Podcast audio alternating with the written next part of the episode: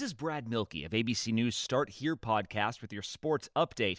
Down one star, the Golden State Warriors keep winning thanks to the rejuvenation of another. We'll explain coming up. Me, me, me, me, me, but also you. The Pharaoh fast forwards his favorite foreign film, Powder Donut. okay, what's my line? Uh, the only line I see here on the script is get options based on your budget with the name your price tool from Progressive. Oh man, that's a tongue twister, huh? I'm sorry, I'm gonna need a few more minutes.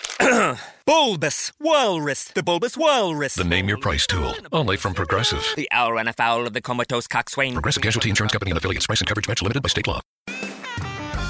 Warrior star Klay Thompson is out for the 2021 season with a torn Achilles tendon, but in his absence, two time MVP Steph Curry has stepped up in a big way. Curry sits near the top of the league in points scored and three pointers made and set a new personal best with 62 points in a single game. This ABC Sports Update was brought to you by Progressive. Drivers who switch to Progressive can save an average of $668.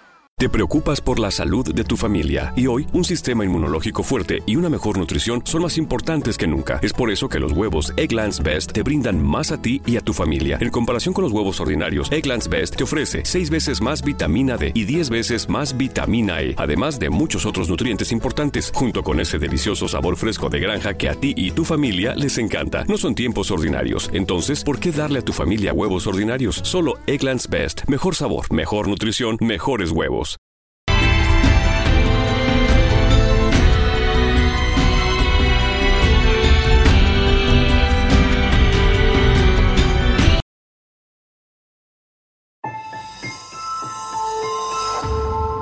Durante años, se pensó que el Yeti vivía en los Himalayas. ¡Bienvenidos al Himalaya! Hoy, después de una extensiva investigación, sabemos que no es así. El Yeti está en México. Y este es su espacio. Yo, check this out.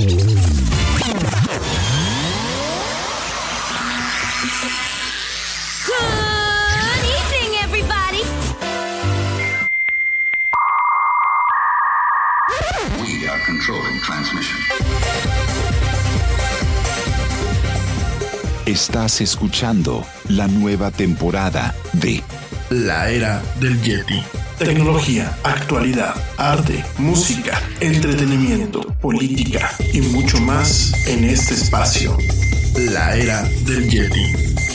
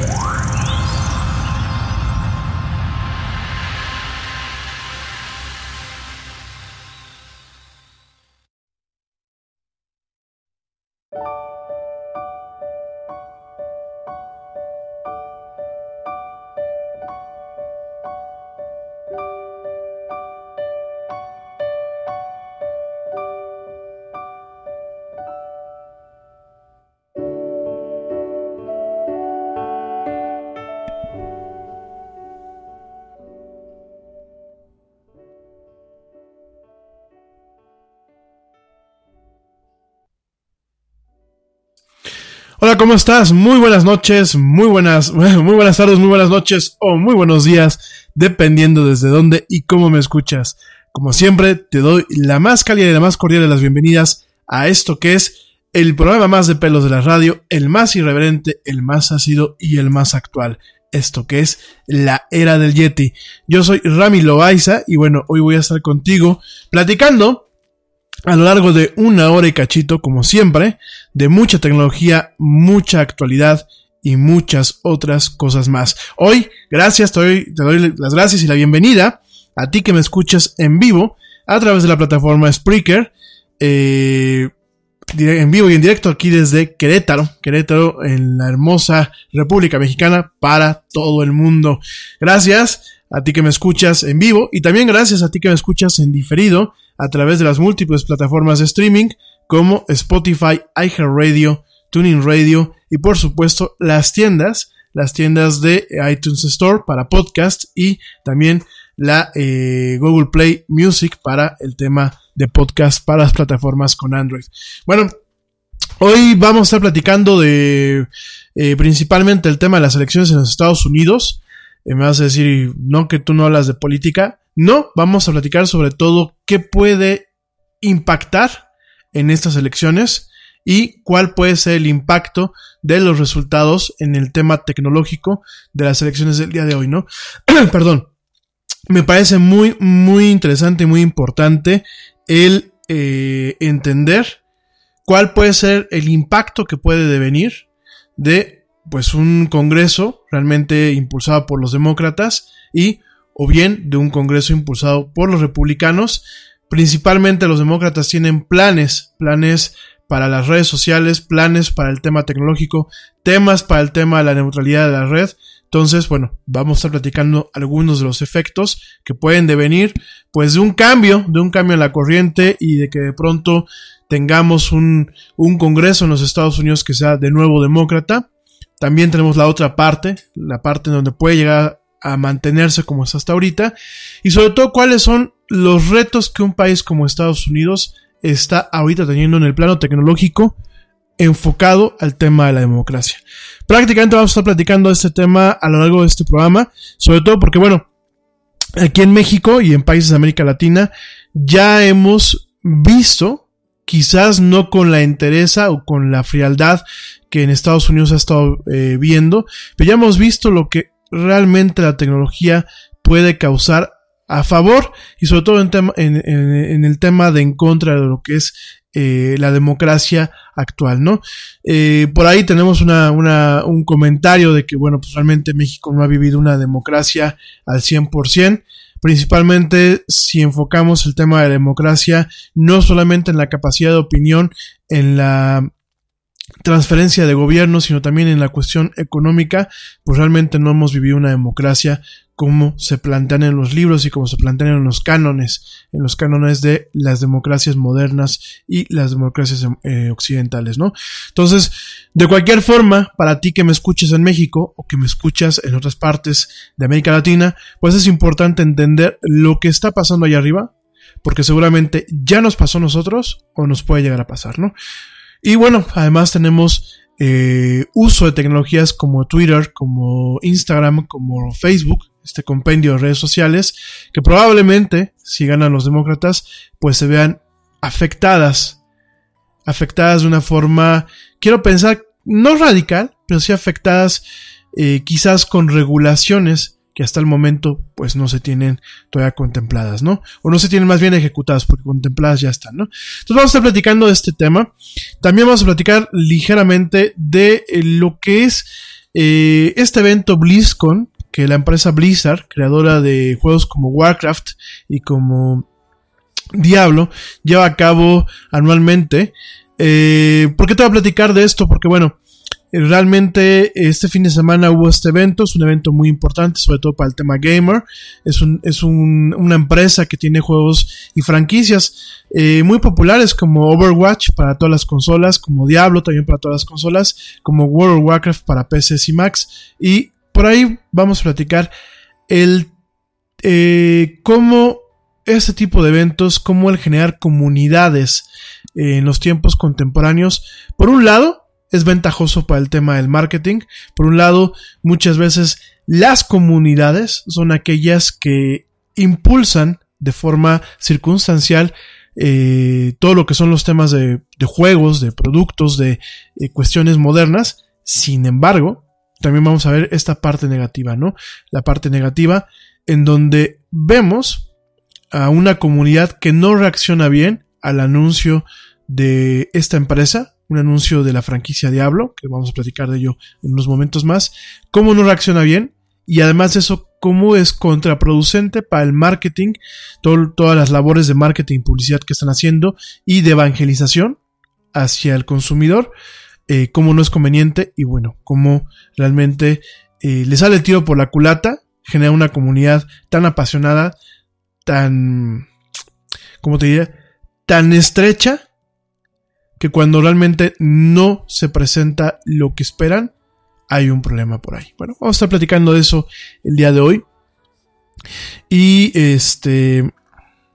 Y también vamos a platicar un poquito acerca de algunas cuestiones locales, ¿no? Principalmente el tema de que Megacable sufre un, ciberataque. Vamos a platicando también de ese tema. Primordialmente eh, dentro de este programa, ¿no? Realmente, pues son los contenidos del día de hoy. Eh, ayer no, no, pudimos salir al aire por cuestiones de, fuerza mayor. Aunque lo hubiésemos intentado, tuvimos un apagón aquí donde está el estudio donde, donde grabamos y transmitimos el Yeti en vivo. Realmente fue un apagón que duró pues prácticamente desde las 6 de la tarde hasta casi las 11 de la noche.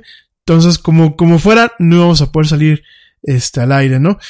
Eh, oigan, las, las muletillas, por ahí, gracias, gracias por ahí a la gente que me escucha en YouTube, sobre todo aquellos que se chutan pues dos horas de programa y que claramente me hacen notar algunos problemas que tenemos aquí con, el, con la calidad del programa.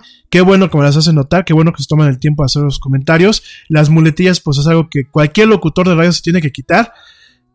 Sin embargo, bueno, yo quizás yo me he acostumbrado un poquito a escuchar este muchas veces eh, los programas de radio contemporáneo y sobre todo también a, muchos podcasts y youtubers.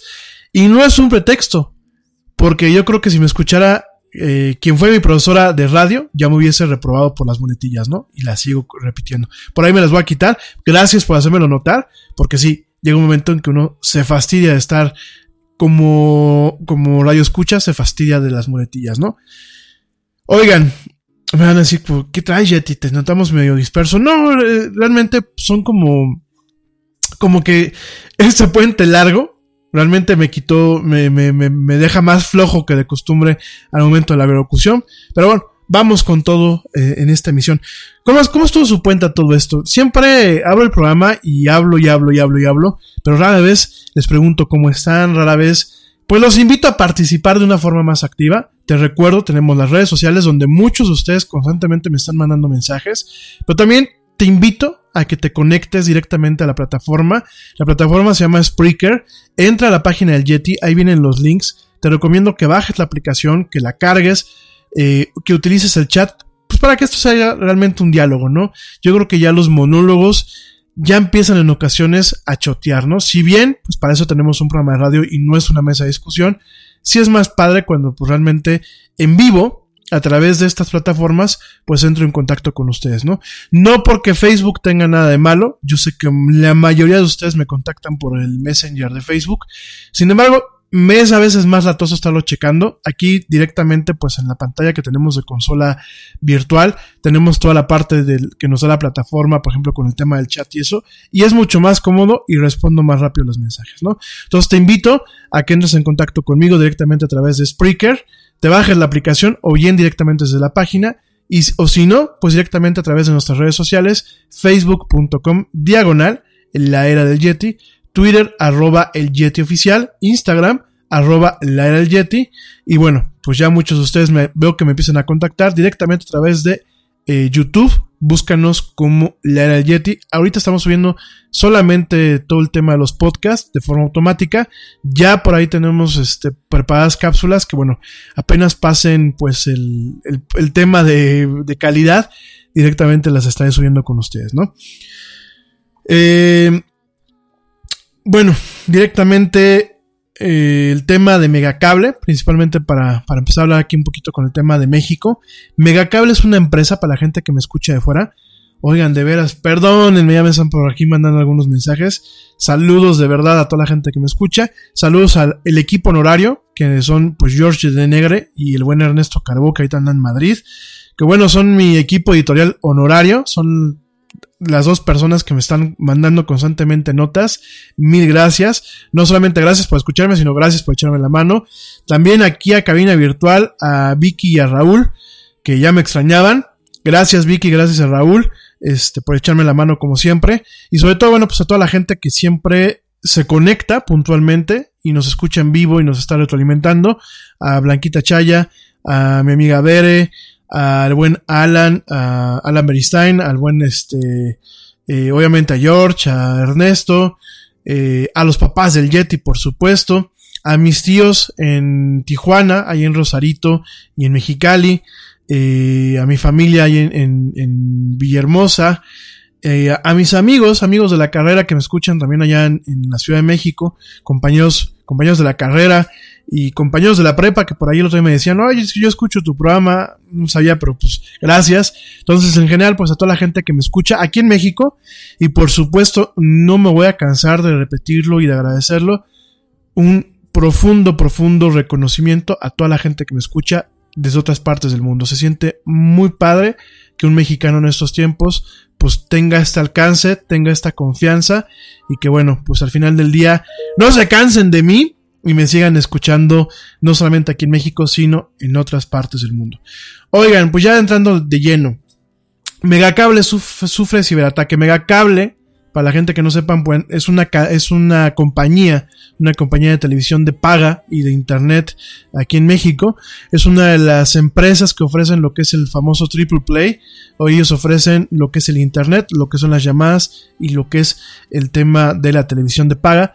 Todo a través de la fibra coaxial que a pesar de todo, a pesar de que la fibra óptica, a pesar de que el ADSL, pues ha cambiado un poco el tema de las telecomunicaciones, hoy por hoy lo que es el, estándar DOCSIS, que es el estándar por el cual se envían datos a través del cable coaxial, sigue siendo una alternativa a nivel mundial, sigue dando buena velocidad en muchos mercados y sigue siendo una plataforma para lo que es eh, la proveeduría de estos servicios de telecomunicaciones conocidos como Triple Play, que te incluyen, bueno, pues estos tres componentes, ¿no? Teléfono, internet y televisión de paga, ¿no? Y Megacable, que bueno, no me, ustedes no me dejan mentir, Megacable pertenece ya al consorcio más grande de medios, ya no solamente es televisivo, sino más grande de medios de América Latina, que sigue siendo Televisa, nos guste o no. Y eh, Megacable informó este martes, el día de hoy, que sus sistemas informáticos fueron víctimas de un ciberataque que afectó su servicio de atención y contacto con el cliente, causando inconvenientes a los suscriptores que acuden a realizar algún trámite a las oficinas de servicio o que acuden a pagar en las sucursales de, las tiendas de eh, conveniencia OXO, ¿no? A través de un comunicado, la empresa aseguró que no se afectó la prestación de los servicios de video, voz y datos que proporciona la empresa a sus suscriptores, ¿no? Los servicios de internet, televisión y telefonía funcionan normal, interrumpidamente, aseguró el vocero de Megacable. Agregó que han implementado medidas correctivas para operar con normalidad en las próximas horas. Eh, lo importante de la nota, más allá de que sea megacable más allá de que sea una, empresa y que solamente vio afectados la parte de servicio a clientes y de eh, contabilidad y pagos, la parte más importante de la nota quizás radica en el tema de hacer hincapié de uno más, una empresa más aquí en México que tiene esta falta de seguridad, esta falta de protocolos, esta falta de educación a sus empleados y donde tenemos un ataque que no sabemos realmente las repercusiones que pueda tener para todos aquellos que son usuarios y clientes de los servicios de esta empresa. Porque una cosa es que, ok, salgan y digan directamente, pasó esto. Y otra cosa es que digan cuál puede ser el impacto no inmediato, sino a largo plazo en la privacidad y en los servicios directamente de los usuarios de, este, de esta plataforma. A mí eso me parece un tanto preocupante. Me parece que es digno de investigar realmente cuál es el nivel de afectación que puede llegar a tener lo que pasó el día de hoy. Si realmente se vieron comprometidos lo que son sus plataformas eh, de atención a clientes en el aspecto de la información del cliente como tal, todo lo que son las bases de datos, qué información pudo haber sido sustraída de ahí. Porque una cosa es que digan, pues ciberataque, ¿no? Ciberataque a estos módulos o a estas partes. Pero, ¿cuál es el efecto? La disrupción de los servicios me parece muy... Eh, muy tonta por parte de los grupos que teniendo la capacidad de hacer un ataque donde ya hay una afectación de los servicios en tiempo real, me parece que es la punta del iceberg, a mí en lo personal. Yo creo que Megacable tendría que salir abiertamente a decir, si es que realmente lo hubo, que pudieron haber datos comprometidos, datos de las bases datos de las personas, que pueden estar comprometidos y que obviamente, obviamente deben, pues los clientes estar atentos de que esos datos no se usen eh, para un mal de ellos, ¿no? ¿Qué es lo que pasa cuando realmente se sustraen los datos de, de ese tipo de servicios? Porque uno puede pensar que, bueno, pues da igual, ¿no? Da igual que se sustraigan las bases de datos de suscriptores. No. Aquí el problema es que se tiene información no de tarjetas de crédito como tal, porque usualmente todos los sistemas modernos requieren hasta cierto nivel que se utilicen procesadores, procesadores de, pago. Y esos procesadores de pago usualmente lo que hacen es enmascarar parte de la información de las tarjetas de crédito. Pero aquí el problema es que en una base de datos pueden guardarse nombres, direcciones, teléfonos, fechas de nacimiento, inclusive copias de las identificaciones oficiales. Lo cual aquí sí nos presupone un problema. Porque como lo hemos platicado en otros programas del Yeti, el problema puede ser que haya un robo de identidad debido a que esta información se venda en los mercados negros, pues del, así que de la deep web y de otros, de otros servicios en internet, ¿no? Entonces, aquí tenemos este problema. Aquí tenemos una cuestión en donde la gente megacable realmente debe hacer un análisis concienzudo para identificar si hubo una, fuga de información y abiertamente avisarles a los clientes, oye, pasó esto, ten cuidado, monitorea tu expediente crediticio, monitorea tu correspondencia, monitorea de tal forma que puedas evitar en tiempo y en forma una afectación mayor con el tema del robo de identidad. Habrá que ver, de verdad habrá que ver, es preocupante la nota, está muy escondidita, muy, muy, muy manejadita. Realmente no la veo que haya mucho ruido al respecto de esta nota en los medios convencionales. Quien la comentó, pues directamente fue eh, lo que fue eh, este el financiero. Gracias George por pasarme la, nota. Pero sí, sí, definitivamente tenemos ahí un, un, problema, ¿no? O sea, tenemos ahí un problema que debe de ser atendido, debe ser atendido en tiempo y en forma y sobre todo salir abiertamente a platicar sobre este tema, decirle la neta a la gente, decirle la verdad al, consumidor y que bueno, se, se instauren o se creen políticas, políticas que, y, y protocolos y medidas de seguridad que eviten afectaciones y que eviten pues lo, más posible ese tipo de cuestiones, ¿no?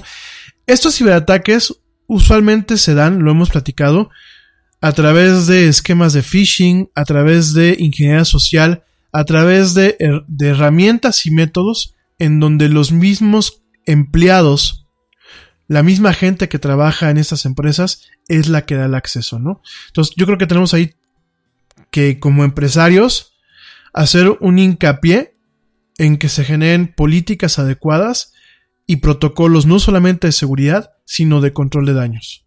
No solamente en un tema de relaciones públicas, donde se comunica un besoro y diga, pues pasó esto, pero no pasó nada, sino realmente políticas y protocolos de control de daño, en donde cuando ya se tiene una fuga, se tiene un ataque o se tiene un problema así grave, pues realmente eh, se cuenten con los mecanismos, sobre todo para evitar que los clientes tengan afectaciones mayores.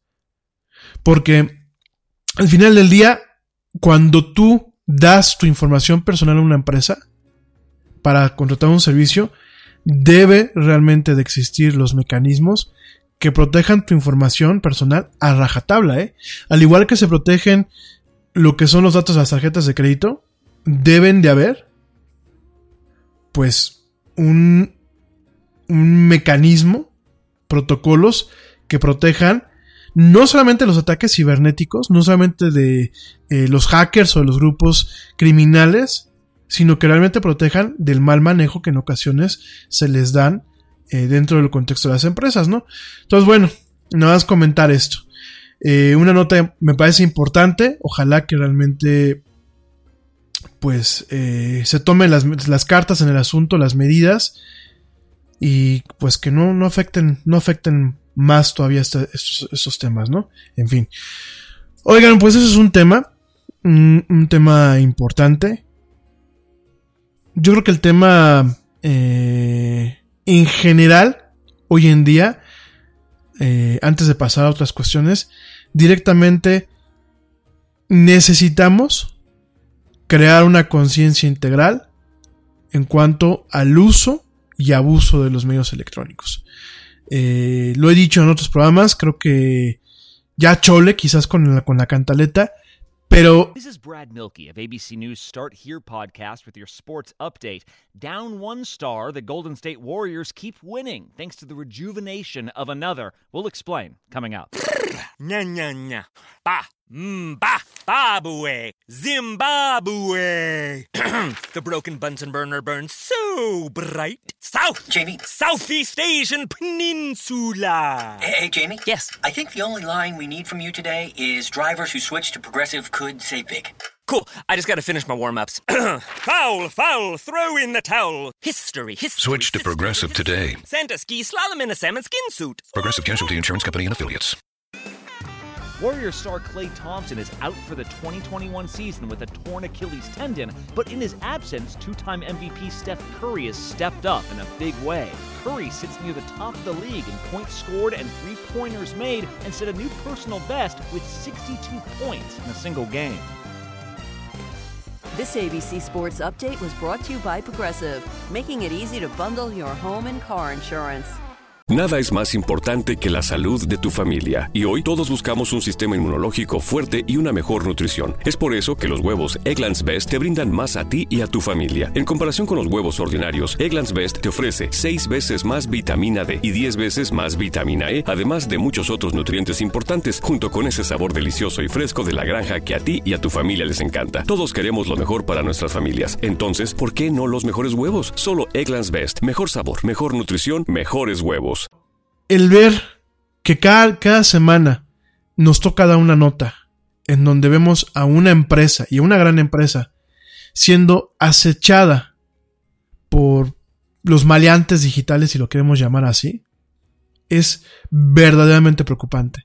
Ya empezamos, eh, la semana pasada no lo comenté, pero la semana pasada 180 mil cuentas de Facebook, lo que son parte de las bitácoras de conversaciones con Messenger y parte de las bases de datos que se venden en el mercado, en el mercado negro. Ya por ahí, una raya más al tigre en cuanto a Facebook. Más los incidentes que hemos tenido en bancos, en el Banco de México, con las aseguradoras y con las empresas ahora como Megacable aquí en México. Y hablo, bueno, pues de lo que está más inmediato, ¿no? Y de donde yo vivo. Yo me imagino que tú que vives en Colombia, que vives en, en otras partes del mundo, también estamos viendo estos temas en donde las empresas cada día son víctimas de estos temas que además de costar dinero, además de costarle dinero a la empresa, además de pegarle la reputación, afectan circunstancialmente a los clientes. habrá, yo creo, que realmente empezar a tomar una conciencia a profundidad sobre estos temas e invertir los recursos capitales y económicos, eh, los recursos en capital humano y en capital económico para tener los mecanismos que eviten y que atenúen en caso de que pase una situación así, que atenúen los efectos no solamente para la empresa, sino para los clientes y proveedores que tienen interacciones comerciales con la misma. Pienso yo, eh, vuelvo a hacer un llamado a la audiencia, vuelvo sobre todo a la gente que toma decisiones que, que no tienen el conocimiento pleno en el área de sistemas, pero que a lo mejor ustedes toman las decisiones como directivos, como área de compras, como la parte que va a contratar los servicios de una empresa que se encargue de esto, una vez más, por favor, inviertan. Inviertan en mecanismos que permitan que estos encabezados se sigan volviendo cada día más frecuentes y frecuentes y frecuentes. En fin. Oigan, la noticia que nos compete el día de hoy, principalmente, el tema de las elecciones en los Estados Unidos. Elecciones de medio término, o como les llaman allá, de midterm. En esas elecciones lo que se hace es se renueva lo que es el Congreso de la Unión. Se renuevan las dos cámaras, se renueva la Cámara Alta y se, se renueva lo que es el Congreso en general, ¿no? Eh, hablar de los Estados Unidos en términos de democracia es un tanto complejo. Porque si bien en los Estados Unidos existen los mecanismos, mecanismos que permiten que no haya en muchas ocasiones un abuso del poder, mecanismos que permiten que exista una democracia eh, operativa en cuanto desde el término que dura un mandato, que son cuatro años, hasta los mecanismos que existen para renovar el poder y en ocasiones poder eh, pues equilibrar lo que es la balanza política en ese país. A pesar de todo eso, hablar de la democracia es complejo, principalmente porque su democracia no es directa, no es como en México. En México se vota y el voto se toma, cada voto de nosotros se toma de, de una forma directa. Mi voto cuenta como tal. En Estados Unidos no. En Estados Unidos existe una figura que se le llama como colegio electoral. colegio electoral es lo que de alguna forma, pues es un vestigio, es un vestigio de tiempos en donde existía la esclavitud en los Estados Unidos y era una forma de acotar aquellas regiones en donde los latifundistas, los terratenientes, tuviesen más esclavos. Era una forma de acotarles el poder. De alguna forma el colegio electoral eh, obedece algunos principios de raza y, obedece algunos principios de esclavitud. ha sido muy debatido. Yo creo que no tengo la capacidad de debatir eh, a un 100% las ventajas o las desventajas de este sistema. Creo que la principal desventaja es que no permite tener una participación directa como si se tiene aquí en México y como si se tiene en muchos países. De alguna forma, el colegio electoral fue lo que le dio el, triunfo a Trump, porque hay que recordar que Hillary eh, en las elecciones pasadas tuvo lo que es la mayoría en el voto popular. Sin embargo, bueno, Trump gana por la representación que tuvo en los estados donde el colegio electoral tenía pues una un peso, un peso más fuerte. Y obviamente todo esto vuelve un tema mucho más complejo de entender y de digerir en cuanto a cómo funciona la democracia en los Estados Unidos. Esa es una de las partes. La otra parte, por ejemplo, es el tema del lobbying, lo que aquí en México le llamamos malo bien el cabildeo. Allá en Estados Unidos el lobbying está permitido, está eh, reglamentado, está fundado eh, con una infraestructura que permite que haya transparencia en cuanto a el lobbying cuando se hace, bueno, pues quienes lo hacen y quienes reciben contribuciones, pues de los lobbies, o bien de las empresas o de los intereses que pueden estar eh, de alguna forma intentando modificar a favor las leyes. Eso es lo que tienen los Estados Unidos, tienen ese, espectro transparente. Cuando una empresa apoya a un cierto número de congresistas, todas esas contribuciones quedan registradas.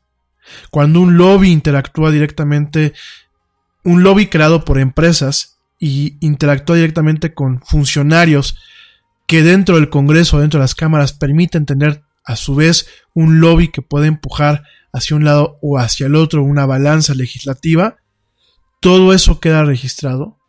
Siempre hay una transparencia o se intenta que haya una transparencia en cuánto se le pagó a, cada grupo parlamentario para poder pasar una ley a favor o en, o en contra de algo. Eso también da un nivel más de complejidad. Si bien acota lo que es la corrupción, porque el tener transparencia pues permite que uno como ciudadano tome la decisión si apoya o no apoya a ese representante cuando le toque su, su renovación de periodo, ¿no? De alguna forma acota la corrupción en ese aspecto y de alguna forma yo pienso, de una, en mi muy humilde opinión, pienso que es conveniente tener facilidades en ese entorno y que se permita pues las contribuciones, pero de una forma abierta a como lo tenemos en otros países de América Latina, que pues se sabe que hay empresarios, se sabe que hay intereses de facto que apoyan a ciertos candidatos, que realmente hacen este cabildeo extensivo y no hay esa transparencia para saber, oye, pues fulanos de tal, el, gremio inmobiliario presionó al partido tal en el estado de Querétaro para pasar tales leyes, ¿no? esos son secretos a voces, pero no existe esta transparencia que realmente como ciudadanos nos permita investigar, entender y decir, ¿sabes qué? No voy a votar por este partido, no voy a votar por estas personas, porque sé que le están cuidando los intereses a intereses, valga la redundancia, que me pueden afectar el día de mañana como ciudadano, como ciudadano de a pie. Entonces tenemos estas cuestiones en Estados Unidos, por lo cual tratar de generar una apreciación uno a uno entre las llamadas democracias de América Latina y la democracia americana, pues es más difícil, ¿no? Mismo en países como España, donde el sistema democrático funciona de otra forma, pues en ocasiones es difícil generar este vínculo uno a uno.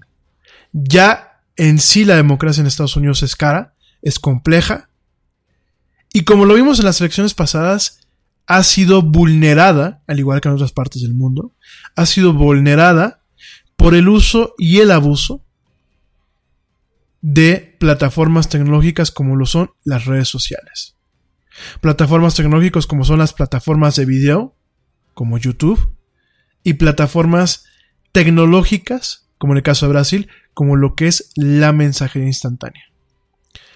Tenemos variables que durante décadas no se tuvieron. Tenemos variables que en ocasiones pueden llegar a tener mucho más peso que los medios convencionales, que los medios masivos convencionales. Y tenemos variables que hoy por hoy permiten transformar de forma netamente catártica las opiniones de ciertos nichos o de ciertos segmentos de la población para beneficiar un proyecto que puede ser pues de alguna forma benéfico para, para la población o puede ser totalmente eh, nocivo, como lo vimos con el Brexit, como lo vimos en su momento con la elección del señor Trump, o como lo vimos aquí mismo en México. Yo sé que a ti que me escuchas, quizás te punza que ataque a la decisión de este nuevo presidente, pero bueno, hasta el momento lo que vemos es negativo. Y coincide, digo, no nos sintamos especiales, coincide con lo que tristemente, pues a nivel mundial está pasando. Que las democracias, o las llamadas democracias, están tomando decisiones que al final terminan afectando dramáticamente al pueblo. Que terminan afectando dramáticamente a la parte de la población más vulnerable que terminan muchas veces amplificando lo que son estas segmentaciones, estas luchas o pseudo luchas de clase, esta división en bandos, esta polarización, que últimamente termina siendo moneda de cambio de los políticos hoy por hoy. Y eso fue lo que pasó en las elecciones pasadas en Estados Unidos. La desinformación, las dichosas fake news, como hoy en día las hemos apodado,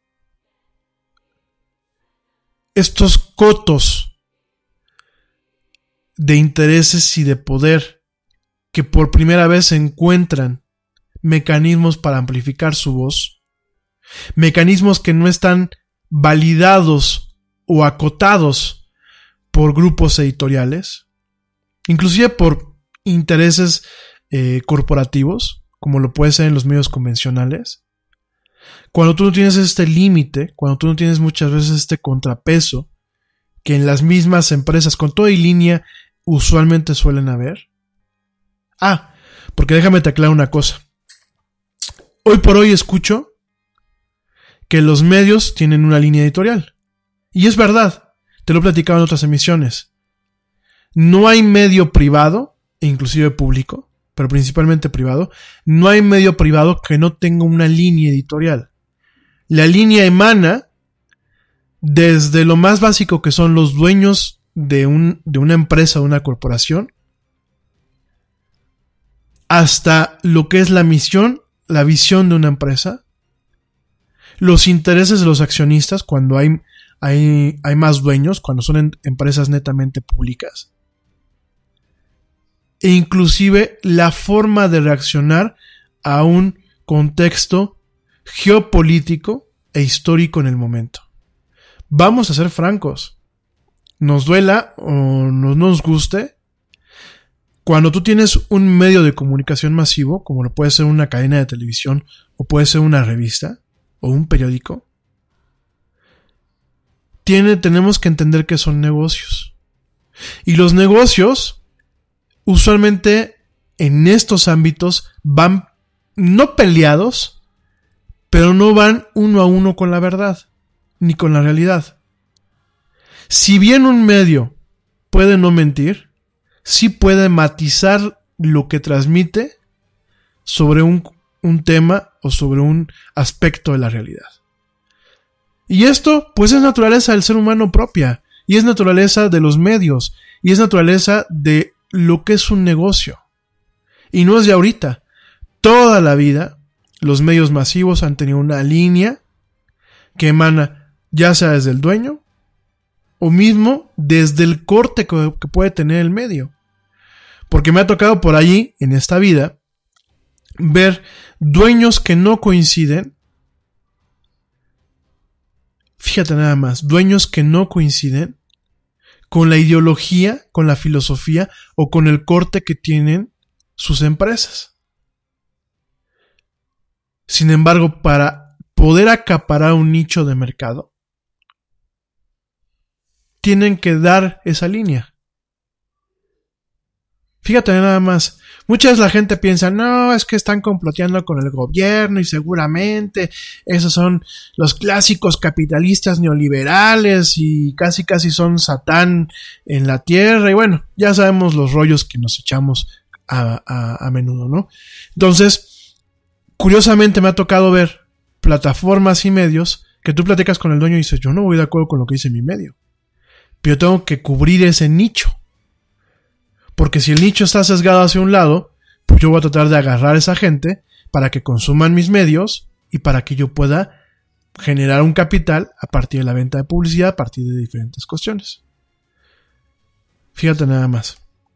Dicho esto, dicho todo esto que te platico, es de esperarse que cuando tenemos medios con el acceso al que se tiene, como lo son las redes sociales, que permiten operar verdaderas o, valga la, redundancia, permiten mantener y ejecutar verdaderas operaciones de comunicación con presupuestos que pueden ser ínfimos.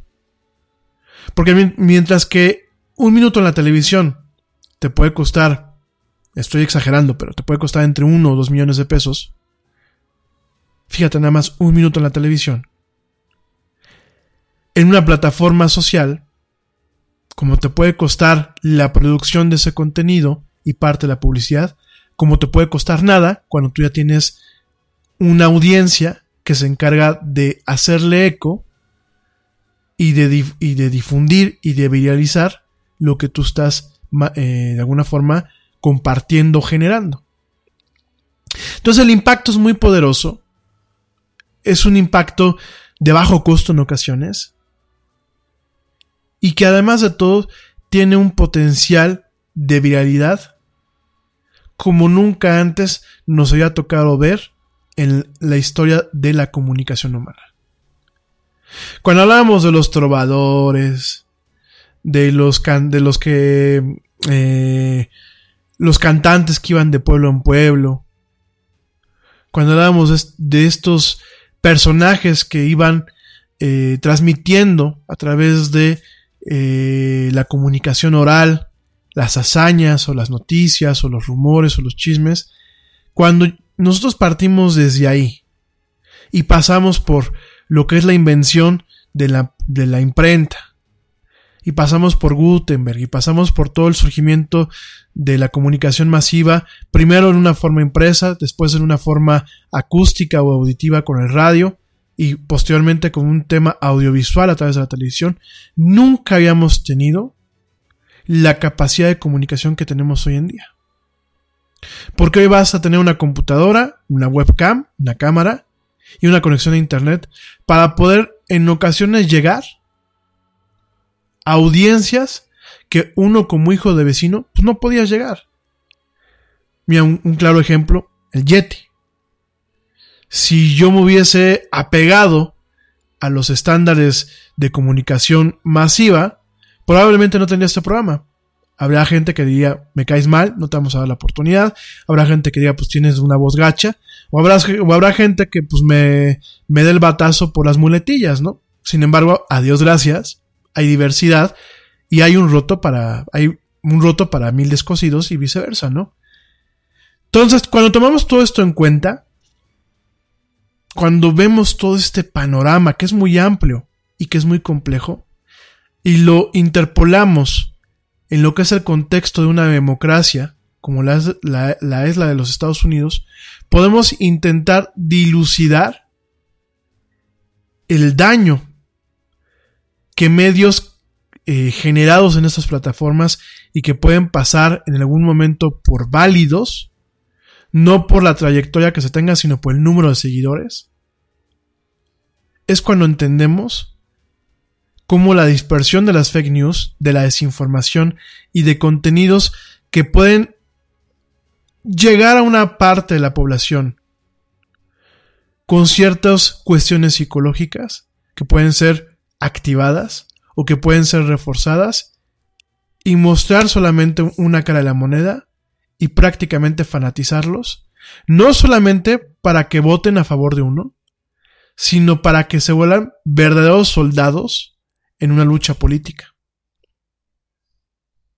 Fíjate nada más.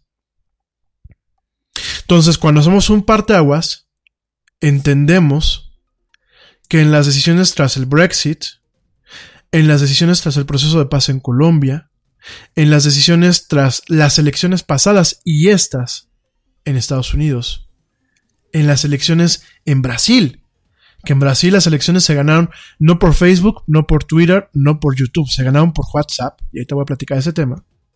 Y las mismas elecciones aquí en México, en donde hay dos bandos muy definidos en redes sociales peleando hacia un lado y hacia el otro, entendemos que hoy la política tiene mucho más variables de las que se tenían antes, y hoy existen los mecanismos para hacerle pensar a una población entera que tomó la mejor decisión al acuchillarse y al hacerse el harakiri ellos mismos.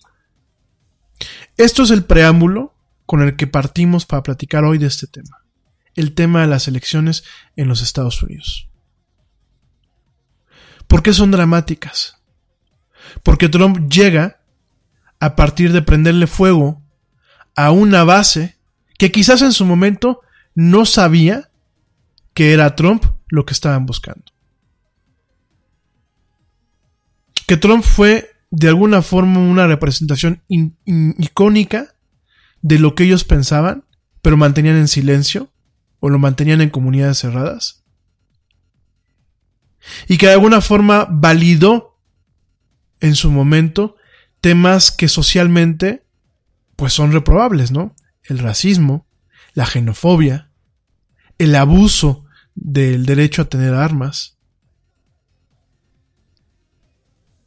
Es un tema y yo creo que será un par de décadas que pasarán a la historia como décadas en donde realmente el humano encontró una forma de comunicarse en tiempo real, en el instante y de forma amplia, pero que también estos mismos mecanismos acotaron o dañaron circunstancialmente los procesos democráticos, las instituciones y, por qué no, la misma democracia en los países.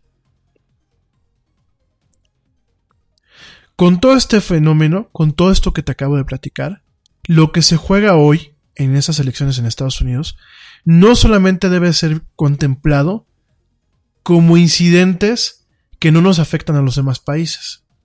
Ya vimos que Trump nos afectó prácticamente a todo el mundo. Por ahí me decía gente, si gana Trump, a los mexicanos no nos afecta. ¡Ah! Casi nos cuesta un tratado de libre comercio.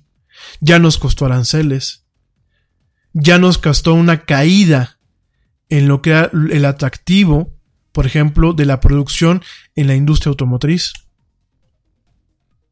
Ya nos costó una caída en el atractivo como inversión como país. Y bueno, si le sumamos nuestros propios pecaditos, pues de pronto vemos una realidad en donde México ya no está tan bien parado como hace algunos años. También vemos una realidad muy acogedora en países como Colombia, ¿no? Donde de pronto tenemos un segundo aire, como Chile, como el mismo Perú. Y vemos focos de alarma en países como Brasil. Vemos un cambio del panorama geopolítico a nivel internacional. Y mucho de esto se propició Donald Trump. Quizás si Donald Trump no hubiese llegado a la presidencia hace, hace un par de años, Jair Bolsonaro en Brasil no hubiese llegado a la presidencia. No solamente porque estamos viendo un sesgo hacia una derecha, que bueno, en América Latina es mucho más justificado que en Estados Unidos, sino que estamos viendo personas que replican, que replican las estrategias que en su momento el equipo del señor Trump ejecutó para ganar las elecciones. Estamos viendo evolución, copia y evolución de esas estrategias. La desinformación como pantalla clave, pero también una pantalla que más que pantalla es un muro. Aquellos temas que pueden encender y amplificarse dentro de un contexto global digital y que permiten una polarización integral de un país. Hay un dicho que dice, divide y vencerás. Y lo que han hecho personas como Bolsonaro, como Donald Trump, como Andrés Manuel López Obrador aquí en México, es polarizar a sus países para poderlos dividir y que no exista un inconsciente colectivo que tenga la capacidad de decir, hay una mala decisión si me voy por este camino. Y hay una peor decisión si me voy por este otro, porque también tenemos que reconocerlo. Las alternativas que la democracia nos ha planteado eh, estos últimos años en varios países es no escoger quién es el mejor, es escoger quién es el menos malo como decimos aquí en México, ¿quién es el menos peor? En el 2012, cuando se escogió a Peña Nieto, pienso yo que la parte que piensa de este país escogió a Peña Nieto no porque fuera el mejor, porque últimamente representaba lo peor de un régimen que nos acechó durante años, que fue el régimen del PRI, sino porque no había más en la mesa. No habían realmente candidatos This is Brad Milkey of ABC News Start Here podcast with your sports update. Down one star, the Golden State Warriors keep winning thanks to the rejuvenation of another. We'll explain coming up. The thing about comparing rates at progressive.com is that by now you've heard a lot of ads about comparing rates at progressive.com. We probably don't even need the words comparing rates anymore to remind you that seasoning steaks at progressive.com is an easy way to save on car insurance, or that swimming in trousers helps you find the lowest rate. And that's the thing about foraging for truffles. You've heard a lot of ads about standing tiptoe on a cinder block. Compare rates and sing softly to a wounded field mouse and save at progressive.com. Progressive Casualty Insurance Company and affiliates. Comparison rates not available in all states or situations.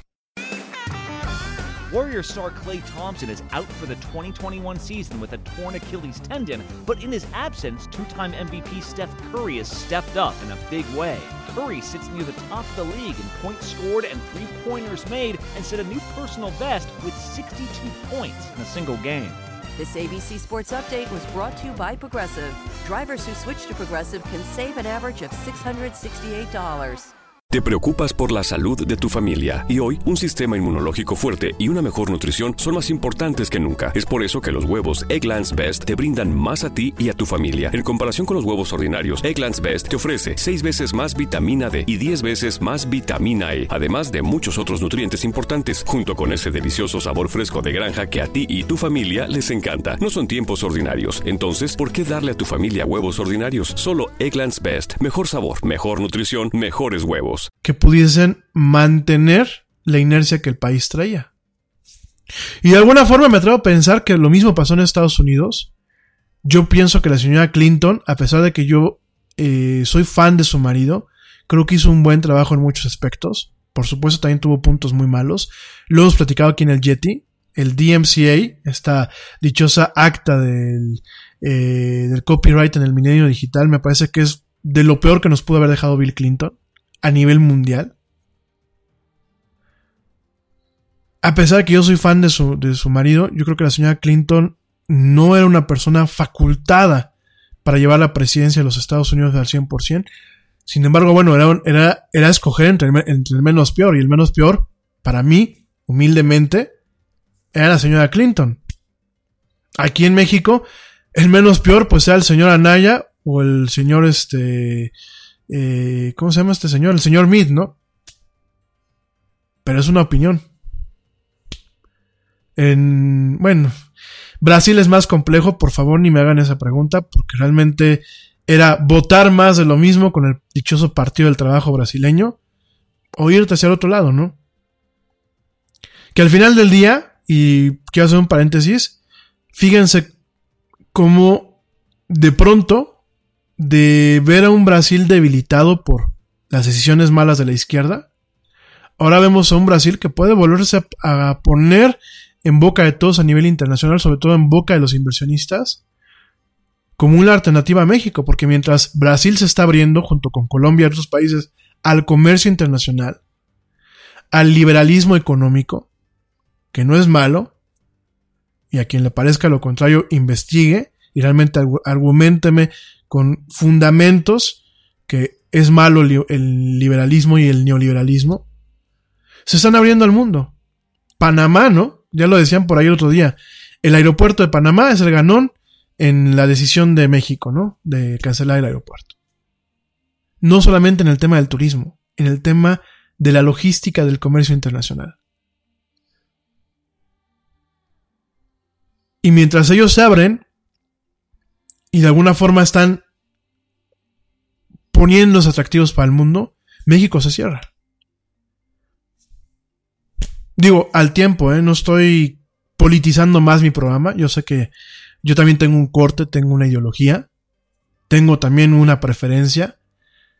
Traté de mantenerme lo más ecuánime posible y tratarme de mantenerme lo más imparcial, pero ya no puedo, la verdad.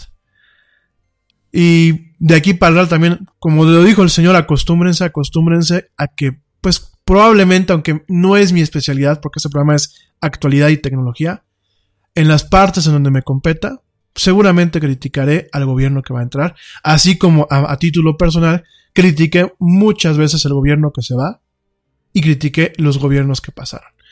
Entonces, también acostúmbrense porque por ahí este, veo, veo eh, que buscan que yo tengo un punto de vista diferente y dos o tres comentarios que me intentan, pues no sé si censurarme o acotar lo que yo pueda decir, pero al final del día hay que voltear a ver al vecino de arriba, ver que hicieron mal, ver la crisis en la que está su país, porque no es una crisis económica todavía, pero hay una crisis social. No se puede salir a la calle y tratar de arreglar las cosas a punta de golpes, o peor, ¿no? A punta de balazos. Eso está pasando allá arriba, señores. Y lo malo es que aquí en México y en otros países de América Latina, aprendemos muy rápido lo malo en ocasiones. A mí no me gusta el día de mañana que la forma de arreglar un tema político sea golpes en las calles o peor aún, a balazos. Ya bastan las amenazas de muerte y de censura y este tema de porque lo digo yo en las redes. No permitamos que pase lo que está pasando allá arriba, que de amenazarnos en las redes terminemos a hacer acciones en la calle.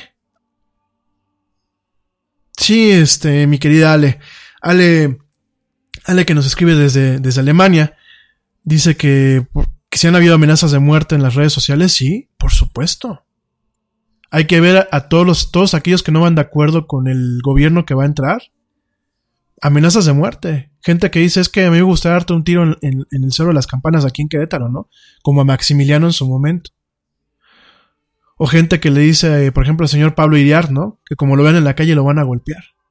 Todo por tener una diferencia en una opinión sobre cómo se deben de llevar las cosas en un país. Pero ojo, ¿eh? Y es donde vuelvo a repetir, no es exclusivo de México. Si de alguna forma lo aprendimos, lo aprendimos de allá arriba. ¿En cuántos rallies del señor Trump no han habido actos de violencia? ¿Cuántos grupos que lo siguen no han llegado a los golpes e inclusive a matar a una persona ya en un rally allá en Estados Unidos? Y bueno, ya no digamos los locos que por sus pelotas llegan a una sinagoga, a una escuela o a un centro comercial a disparar porque no coinciden con los puntos de vista de, la gente que está ahí. Que aparte eso de ser muy cabrón, ¿no? Llegar a un centro comercial y decir, nadie, ustedes coinciden con mis puntos de vista, paz, papás, papás, ¿no? Ni siquiera les preguntas, ¿no? Ojo, fíjense nada más cómo a través de las plataformas como las redes sociales nos hemos vuelto carne de cañón, moneda de cambio y prácticamente esclavos de la clase política. Que a partir de un buen cerillito incendian ciertas cuestiones que ya están ahí y las utilizan para favorecerlos a ellos. No para favorecer a sus bases, ¿eh? Porque el poner un muro o el cancelar un aeropuerto, créanme, no favorece a sus bases.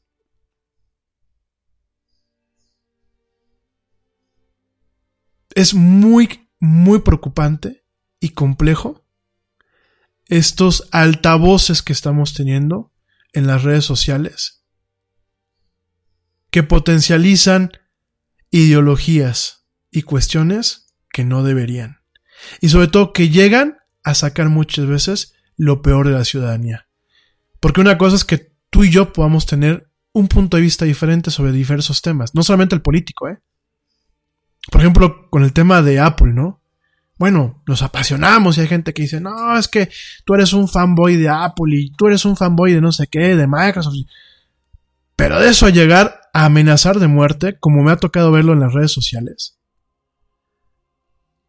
Eso de decirle a un señor como Héctor de Mauleón o a Pablo Iriart, como te veo en la calle te pego un par de tiros porque estás faltando el respeto a mi presidente.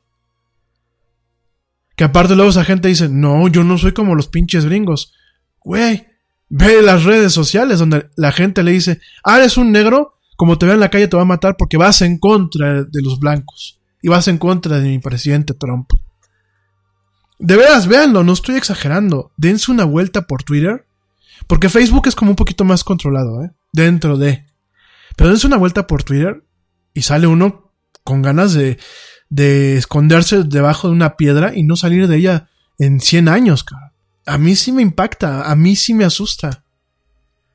el agarrar y por mis pelotas decirle a un articulista, te voy a matar, ojalá que te apedreen, ojalá que te golpeen. Oye, ¿y la libre expresión que tanto defienden las izquierdas? ¿Y la libre expresión que supuestamente la clase blanca oprimida en Estados Unidos lleva peleando estos últimos dos años? Porque aparte es como un juego de, los políticos modernos, ¿no? Entre más malo eres, me refiero no malo de, mala persona, digo, eso ya es un punto, pero malo de, mal, mal político, mal, mal, eh, mal funcionario. Entre más malo, más buscas culpables. Y vemos a grupos en Estados Unidos de blancos, principalmente de personas blancas, que ahora buscan luchar por sus derechos, porque son una raza que está siendo exterminada, que tú dices, güey, pues yo voy, yo voy a Estados Unidos y veo, y veo en un, chorro de puro güerito, ¿no? No veo a Britney Spears en plan Brenda Esparza, morenita y de, como dice aquí la señora católica, de tez humilde, ¿no? La veo güerita y gringuita, ¿no? Sajona.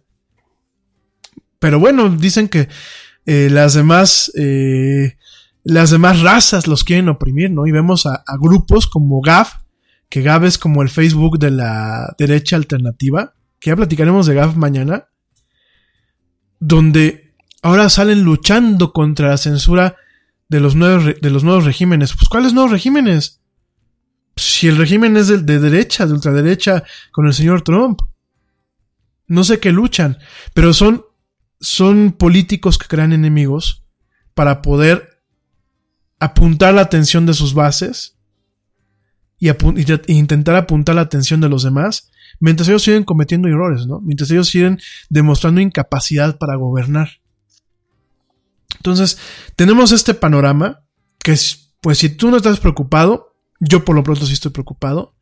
Y por eso hay que entender todo lo que hay en juego en esas elecciones del día de hoy. No solamente significa que llegue un partido a revertir todo lo que se ha hecho en ese país hoy, a corregir lo que su presidente ha hecho junto con su partido político, porque pues los republicanos hay que recordar que tienen la mayoría, todavía hasta a este momento todavía tienen la mayoría, sino hay que, hay que tratar de entender qué más hay en juego. No solamente dentro de Estados Unidos, que también va por la gente que me escucha ya, sino también qué más hay en juego a nivel internacional. Pero eso y más, te voy a platicar regresando de este corte. Ya vuelvo, no me tardo nada.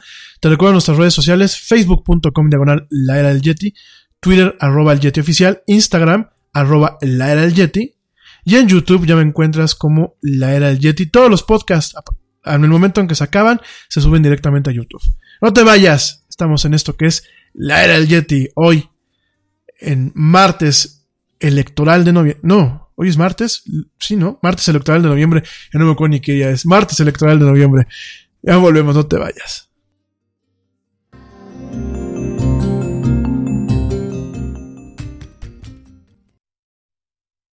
Yo, check this out. Este corte también es moderno. No te vayas.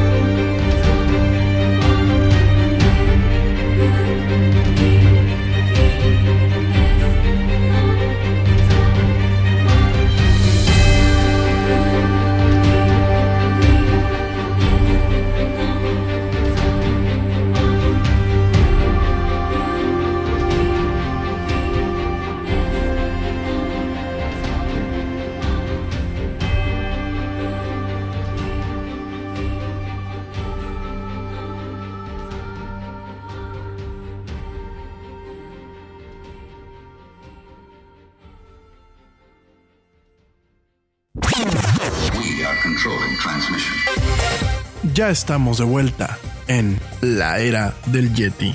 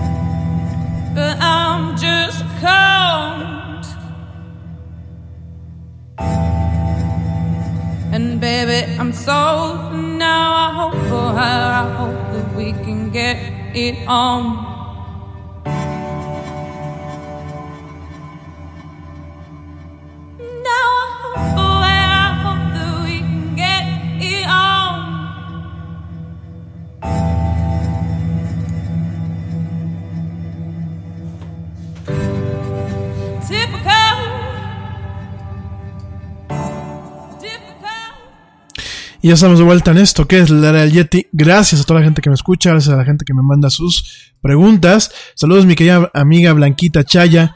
Saludos a Abraham y Aarón, de verdad. Gracias por escucharme chicos. Espero que les guste el programa. Y ánimos con esa tarea. Oigan, pues me están preguntando eh, qué es lo que se renueva el día de hoy en estas elecciones de término medio en los Estados Unidos. Principalmente se renueva lo que es el Senado, lo que es eh, la Casa o el House, la Cámara, la Cámara Baja, y se renuevan lo que son algunas gobernaturas. Entonces, es algo que va a tener un impacto. ¿Por qué? Y ya voy a entrar al tema tecnológico. Gracias a toda la gente que me sigue escuchando. Veo por aquí algunos comentarios. Voy a tratar de irlos contestando fuera del aire porque si no nos va a llevar aquí toda la noche. De antemano les digo que bueno, ya empiezan a ver algunos resultados preliminares. Eh, todavía lo del Senado está intacto. No se ha este no se ha terminado de hacer el conteo ni de, ni de llamar lo que le llaman los races. Eh, se llevan 13 50 de 35. Pero en lo que es eh, la Cámara Baja, lo que es la House, House of o Representatives la, Casa de los Representantes, vemos que los eh, demócratas ganan ahorita tres, este, tres asientos y los republicanos pierden esos tres, ¿no? De, lleva, llevan 113 de 435 races, así le llaman carreras eh, contabilizadas, ¿no? Vamos a ir viendo cómo se, se, comporta. Y en el tema tecnológico, ¿por qué es importante? Ya te platiqué todo el panorama, ya te platiqué qué fue lo que nos llevó a una noche como la de hoy, donde pues realmente el tema, el tema en las encuestas de salida siempre ha sido Trump, el tema en las encuestas de salida ha sido el rumbo que muchos consideran en Estados Unidos el rumbo equivocado que ha tomado su país. Y creo que esa va a ser la narrativa el día de hoy con el comportamiento de las elecciones, que sí, sin lugar a dudas, el día de mañana estaremos platicando. Ya te platiqué todo este tema de cómo la tecnología, principalmente las redes sociales y las plataformas de video eh, social, como lo puede ser YouTube, afectaron, como le dicen los gringos, el outcome el resultado de las elecciones pasadas en ese país, pero también han afectado los procesos democráticos y los resultados de las elecciones en diversos países como el nuestro, México, o bien como España, como Costa Rica, como etc. ¿no? La otra parte que puede llegar a afectar es este divorcio que los demócratas están buscando en torno a lo que es Silicon Valley.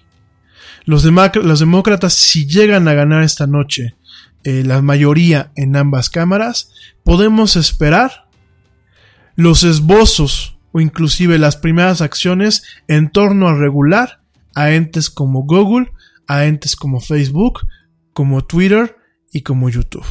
Una regulación que permita en algunos aspectos acotar lo que es la libertad de expresión. Esperemos que sea solamente una acotación y en otros quizás llegar al tope de la censura. Es muy riesgoso esto. Cuando yo les he platicado con ustedes sobre el tema de regular, siempre encontramos esta diatriba. Por un lado, sí, deben de existir los mecanismos que cuiden que la desinformación no se pueda hacer de forma impune, que realmente existan los mecanismos que puedan castigar a aquellos entes o personas que desinformen con el afán de desinformar o con el afán de generar un daño. Pero por otro lado, ¿hasta dónde se debe mantener una, una regulación de este nivel? que bajo algunas condiciones pueda derivarse en una censura. Porque lo malo de los aparatos legislativos es que una vez que se pasa una ley, usualmente las leyes se dejan con demasiadas imprecisiones, de tal forma que en ocasiones se recae a la interpretación que pueda tener un juzgado en torno a un tema. Y lo que a lo mejor para un juzgado correctamente le parecía un tema de cuidado, porque a lo mejor se fomentaba un discurso de odio, como muchos, eh, como muchos grupos de la derecha alterna, de la alt-right, como le llaman actualmente, ¿en qué momento puede interpretarse de otra forma? Decir, no, es un problema y te voy a censurar. Ya lo hemos visto en la autorregulación que a veces intentan las redes sociales, ¿no? Suben, por ejemplo, desnudos artísticos o de obras, o de, obras de, arte contemporáneo, o obras de arte eh, del renacimiento, ese tipo de cuestiones. ¿Y qué pasa? En automático, entes como Facebook, como, como Instagram, mismo Twitter, censuran la, la imagen. O la bajan, o le ponen un filtro, o la censuran. Oye, pero es arte. Sin embargo, han sido lentos al momento de reaccionar con el tema de discursos de odio, con el tema de mensajes xenófobos, con el tema de mensajes racistas, con el tema de la desinformación. Lo platicamos hace unos meses, el tema allá en, la India, ¿no? Con el mal, manejo que se le dio en WhatsApp, que aparte era todavía puntualizado por las redes sociales, principalmente Facebook. Mismo aquí en México, lo vimos el año pasado con el terremoto, ¿no? Que subían cuestiones a redes sociales que no eran. Subían inclusive escenas de edificios cayéndose que no eran de aquí de México ni eran de ese momento. Entonces nos encontramos con esta particularidad. ¿Hasta dónde debo de regular?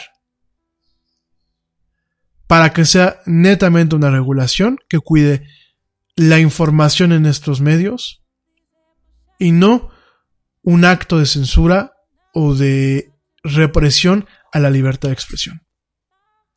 Sin embargo, esos son los efectos que podemos esperar si ganan hoy, los demócratas. Vamos a ver a, una, a un Congreso que va a buscar acotar, legislar y modular lo que es una red como Facebook y como Twitter. Ya lo decía por ahí un, un representante de origen demócrata que él lo que iba a proponer era romper directamente Facebook, separar a Facebook y ponerle candados que no solamente cuiden el tema de la desinformación, sino que también cuiden el tema del manejo de la información que se tiene. Hay, hay, por ahí algunos, algunos temas en donde directamente bastantes representantes demócratas quieren impulsar una ley como la GPDR de, de, Europa, esta ley de protección de datos que ya platicamos de ella, quieren acotar lo más posible el manejo de la información personal de los usuarios por entes como Facebook y como Google. Quieren limitar en un nivel, en un nivel corporativo cómo está operando Facebook. De hecho, pues quieren que Zuckerberg renuncie a la presidencia al igual que en su momento la SEC lo hizo con Elon Musk en el caso de Tesla.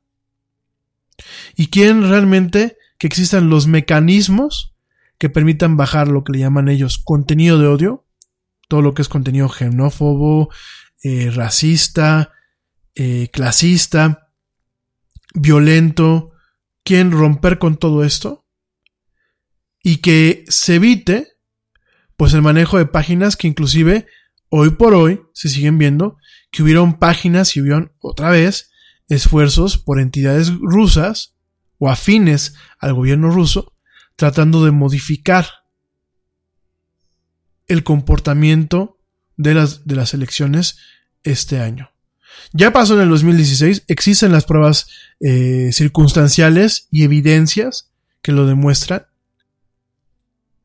Y otra vez vimos a Facebook esperando yo realmente tomando acciones y no, como decimos aquí en México, tratando de taparle el ojo al macho, bajando páginas a diestra y siniestra que realmente estaban vinculadas con ciertos grupos que querían volver a voltear la elección. Aquí en México, nos guste o no nos guste, hay evidencias en donde también. This is Brad Milkey of ABC News Start Here podcast with your sports update. Down one star, the Golden State Warriors keep winning thanks to the rejuvenation of another. We'll explain coming up. Nya nya nya. Ba. Mm, ba. Babue. Zimbabwe. the broken Bunsen burner burns so bright. South. Jamie. Southeast Asian Peninsula. Hey, hey, Jamie? Yes. I think the only line we need from you today is drivers who switch to progressive could say big. Cool. I just got to finish my warm ups. foul, foul, throw in the towel. History, history. Switch to Progressive today. Santa ski slalom in a salmon skin suit. Progressive Casualty Insurance Company and Affiliates. Warrior star Clay Thompson is out for the 2021 season with a torn Achilles tendon, but in his absence, two time MVP Steph Curry has stepped up in a big way. Curry sits near the top of the league in points scored and three pointers made and set a new personal best with 62 points in a single game. This ABC Sports Update was brought to you by Progressive, making it easy to bundle your home and car insurance. Te preocupas por la salud de tu familia y hoy un sistema inmunológico fuerte y una mejor nutrición son más importantes que nunca. Es por eso que los huevos Egglands Best te brindan más a ti y a tu familia. En comparación con los huevos ordinarios, Egglands Best te ofrece 6 veces más vitamina D y 10 veces más vitamina E, además de muchos otros nutrientes importantes, junto con ese delicioso sabor fresco de granja que a ti y tu familia les encanta. No son tiempos ordinarios, entonces, ¿por qué darle a tu familia huevos ordinarios? Solo Egglands Best. Mejor sabor, mejor nutrición, mejores huevos. Los intereses rusos y los intereses del famoso Foro de Sao Paulo, que es el foro que agrupa a todos los partidos comunistas y de izquierda, hubo este sesgo y hubo ciertos grupos muy bien armados, no solamente de robots, no solamente de bots como lo hemos platicado, sino de seres humanos, que en muchos aspectos generaron desinformación y voltearon la elección para que llegara este señor aprovechando un sesgo cultural, intelectual, ideológico y económico de un segmento de la, de, la, de la, población mexicana. Por supuesto que hay un sesgo. ¿Que en su momento fue aprovechado por otros partidos? Sí. Hay que decir las cosas como son. Ellos, ese, ese, ese, ese grupo siempre ha sido la moneda de cambio para muchos partidos. Por supuesto, ahora se pudo amplificar y se pudo llegar con más fortaleza y con más profundidad a otras partes y a grupos que pueden ser afines a esta moneda de cambio que antes no se tenían. Pero el clientelismo, la famoso, lo que llaman los políticos bajar a tierra, ha sido de toda la vida. Entonces, ahí tenemos una afectación. Seguramente veremos a un Facebook, si llegan los demócratas, un Facebook más acotado, un Facebook que inclusive con algunas cuestiones pueda ser molesto para los usuarios, eh, pues como tú y como yo, igual que en el Twitter.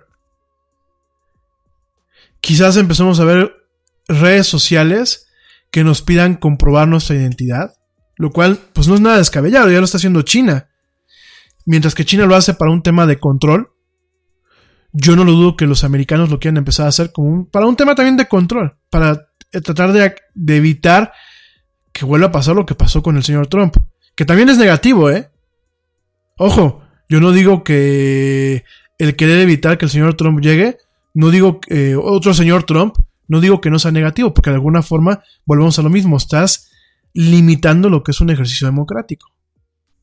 Pero bueno, quiero pensar que a lo mejor al momento de limitar se generen herramientas que permitan que la ciudadanía en ese país esté mejor informada.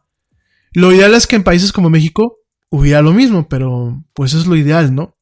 Yo personalmente soy pesimista y dudo que, dudo que en ese sexenio y en el que viene veamos algún cambio en ese sentido. Sobre todo porque aquí en México, fíjate, la tecnología fue protagonista de que llegara este señor a, a donde llegó. Y sin embargo es lo que se sigue descuidando, ¿no? Ya había compartido, yo, yo creo que lo compartimos en las redes del Yeti, ese tema de que en una encuesta, más del 52% de los mexicanos le tienen miedo a la ciencia. Le tienen miedo a los hombres de ciencia. Y no confían en ellos porque saben más. ¿Saben en qué nos, nos aferramos los mexicanos? A la fe. A la fe ciega. A los milagros. O sea, somos un pueblo, como muchos en esta tierra, y yo creo que en este siglo son demasiados. Somos un pueblo que no queremos entender o no queremos ver lo que tenemos enfrente en ocasiones que son evidencias puras y duras, números fríos, resultado de la investigación y el conocimiento empírico. No, sencillamente nos queremos apegar o aferrar a lo que en nuestro corazón, como dirían algunos de ustedes, pensamos que es lo correcto. Y fíjense que pues el corazón no ayuda, amigos. No se me casen con las ideas que luego ponen en las redes sociales de optimismo. El corazón, el corazón ayuda para un empuje, pero no es muy es, malo para tomar decisiones. Y lo vimos en Estados Unidos, lo vimos en México y lo hemos visto en otros países. El corazón y el hígado, la víscera.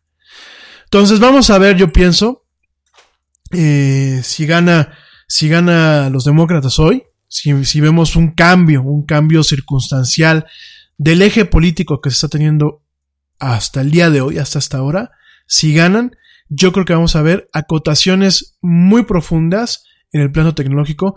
Uno, a las redes sociales, como te lo acabo de platicar, con todo ese tipo de medidas que ya la están proponiendo algunos demócratas. Dos, el tema del poderío económico que tienen en Estados Unidos las empresas tecnológicas.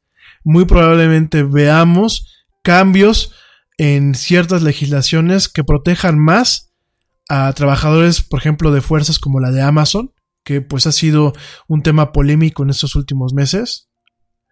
Quizás veamos límites a las ocurrencias de un señor como el, señor Elon Musk. Y quizás, y ahí sí soy quizás un poco optimista, veamos mecanismos que refuercen lo que es el tema de la neutralidad de la red en Estados Unidos. Ya hemos platicado ese tema, lo que es el net, net neutrality. Actualmente está, pues de alguna forma, abolida en los Estados Unidos. La FCC de Donald Trump tiró todo el proyecto que había elaborado Obama en su momento y que ya estaba ya una ley. Lo tiró totalmente. La neutralidad de la red, para la gente que no ha escuchado otros programas, cuando hablamos de neutralidad de la red, que es que si tú quieres ver Netflix, o quieres entrar a Wikipedia, o quieres usar YouTube, o quieres escuchar al Yeti, no tengas que pagar una cuota adicional. O que tu proveedor no te le ponga límites para justificar el pago de una vía prioritaria para este tipo de plataformas. En Estados Unidos se dio, en donde habían proveedores que decían, como yo tengo un servicio que compite contra Netflix, te voy a dar un carril de baja de velocidad cuando tú te quieras conectar a Netflix, para que tu experiencia sea más amarga. Como YouTube no llegó a un acuerdo conmigo, yo Verizon o Comcast o alguna de esas empresas grandes, voy a ponerle un límite de velocidad para que tú solamente puedas ver videos en baja definición. O te voy a incluir un cierto número de servicios que yo te proporciono ya sea porque son míos o porque llegué a un acuerdo con ellos, los voy a incluir y los demás te los voy a cobrar. Que de alguna forma es lo que ya pasa aquí en México, ¿no? Estados, eh, que ya Telmex te incluye en algunos paquetes eh, de telefonía móvil o de datos móviles, te incluye claro, Video sin costo. Es decir, si tú consumes datos de Claro Video, esos datos no te, no te cuestan, no te, los, no, te los, no te los toman en cuenta. Eso es una violación a la neutralidad de la red. No deberían de, existir este tipo de eh, paquetes prioritarios o de cadenas prioritarias. Porque a la larga es, te pueden, puede pasar, y eso es lo que en su momento se, se intentó prevenir en los Estados Unidos y se sigue previendo e intentando prevenir, puede pasar que se vuelva el Internet como lo es la televisión de paga. Ah, tú quieres tal y tal y tal canal, tienes que pagar una lana extra al mes. Aparte de la que tú ya pagas, ¿no? Por la velocidad. Entonces imagínate que tú ya pagas, vamos a pensar, 1500 pesos por internet de 200 gigas, de que ya de 200 megas, ¿no? Y que de pronto te diga Telmex, ah, pero tú quieres entrar a Facebook, me pagas 15 pesitos más al mes. ¿Quieres, quieres entrar a Netflix, me pagas 50 pesos más al mes. ¿Quieres ver videos de YouTube todo el día? No solamente en las noches, me pagas 120 pesos más al mes. Y te van armando el paquete. Y cuando te das cuenta, ya no es una cuenta de 1500 pesos. Ya es una cuenta de 2000 y cacho. Como pasa en la televisión de paga. Entonces, de alguna forma es lo que eh, se acotó con esta ley. Esta ley a favor de la neutralidad de la red. Llegó Trump con la FCC. Con su FCC, que es la, la, la Comisión Federal de Comunicaciones allá en Estados Unidos. Y la echó para abajo con un cuate que es un tipo nefasto un tipo burlón, un tipo que le da igual. por aquí me dicen como el señor este Spriu. Sí, como el señor Spriu. Nada más que por lo menos el de allá, pues está joven, aquí es un dinosaurio, ¿no? Un, oligarca, porque aparte me da mucha risa, ¿no? Paréntesis. Los izquierdos aquí dicen, es que las oligarcas, es que la oligarquía del PRI, la oligarquía de, de Televisa, pues chingado, ¿no estás viendo que todos los señores que llegan son dinosaurios? No hay ninguno debajo de 60 años en ese equipo del señor López Obrador. Son puros dinosaurios, son puros oligarcas, pero bueno. Y fue lo que pasó en Estados Unidos, ¿no? Llegó el señor Trump con su camarilla de amigos. Que yo no digo que, que no pasen los gobiernos, últimamente, pues gobierno que entra, gobierno que llegan con sus cuates, y es parte de la naturaleza humana. Pero la cuestión es un tema de acotación y de que no sean tan cínicos, porque pues aquí en México, cínicos. Ya vean que el señor López Obrador está proponiendo a la esposa del señor este, Riobó para la Suprema Corte de Justicia. No, no lo estoy inventando, léanlo. Y en Estados Unidos, pues, el señor este, Ajit, que es el que, el que llegó en la FCC, pues era cuate de Trump.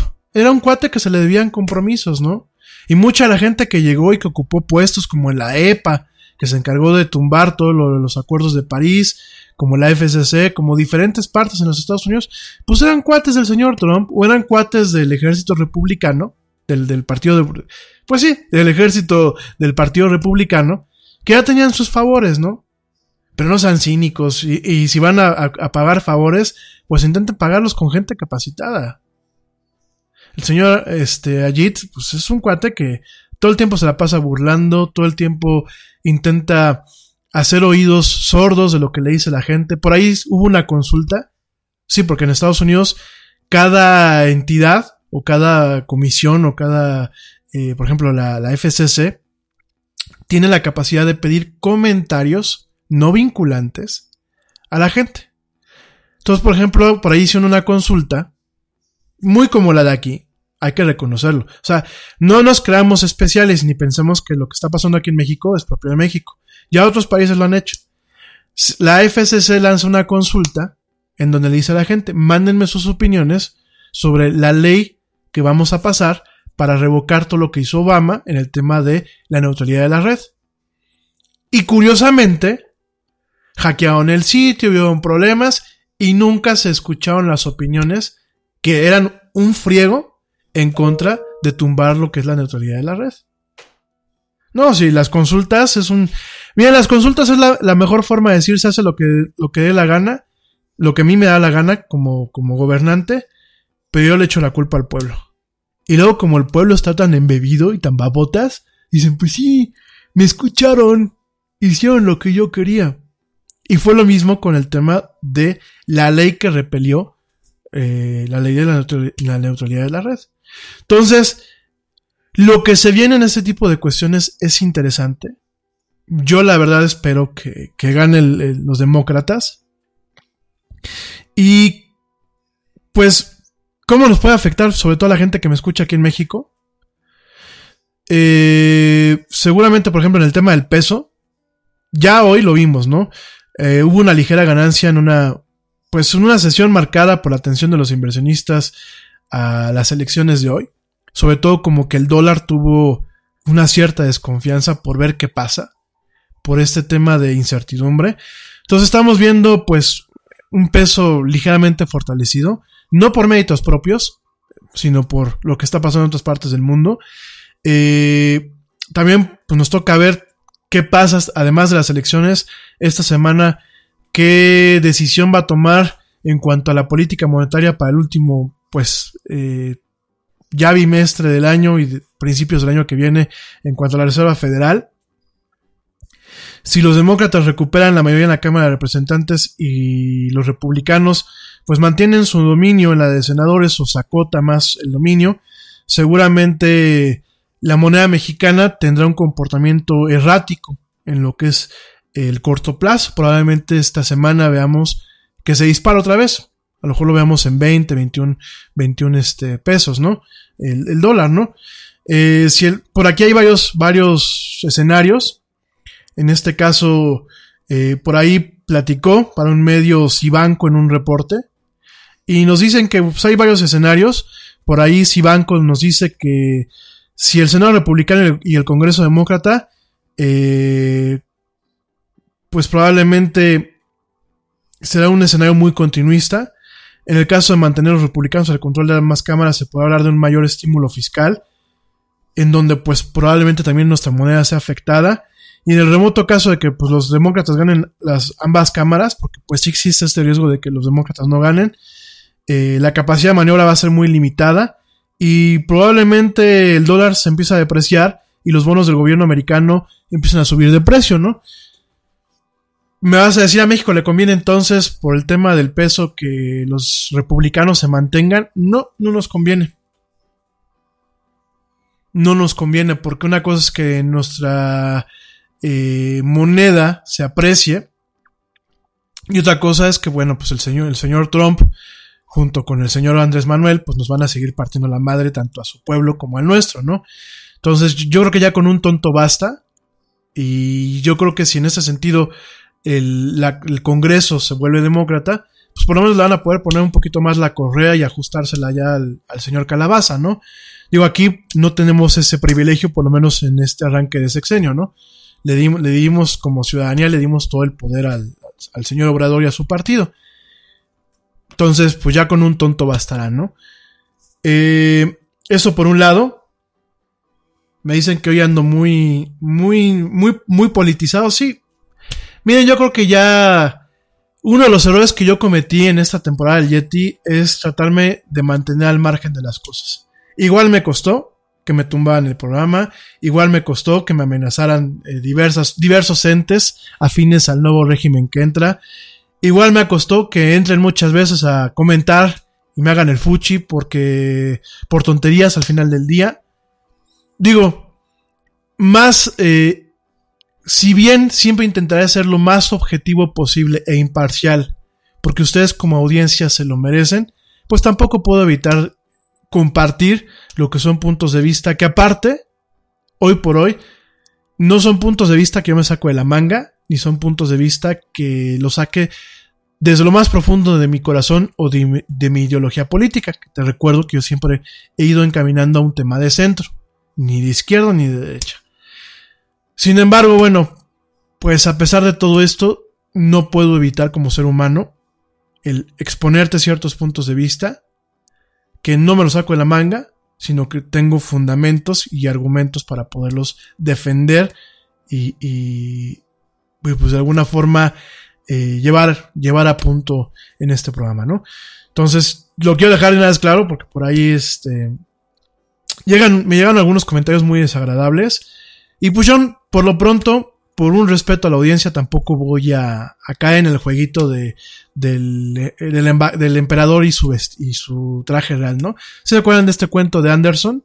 del emperador que llegan dos maleantes, se lo timan y le dicen que le van a hacer un, traje que solamente los listos pueden ver y pues no le hacen nada. Pero para no quedar como tontos ni la corte del, emperador, ni el emperador, ni alguna parte del pueblo, pues le dicen que le vieron la cara, ¿no? Entonces yo no voy a caer ni en ese juego, ni mucho menos. Igual, intentaremos que el Yeti se politice lo menos posible, pero pues ya, ya también tengo que sentar una, una, una postura, sobre todo en tiempos que se vienen, donde pues creo creo optimísticamente que seremos parte del equilibrio, ¿no? Ni hablar. Entonces, bueno, pues tenemos esto. Obviamente, el dólar, el, el dólar, pues, en los escenarios que nos plantea Cibanco, eh, vemos un dólar que probablemente se mantenga a la baja o que se quede estable en un momento. Y vemos en, en un escenario, pues, un dólar que se fortalezca y que realmente pues nos ponga a tambalear un poco al peso, ¿no? Un poco más de lo que ya está.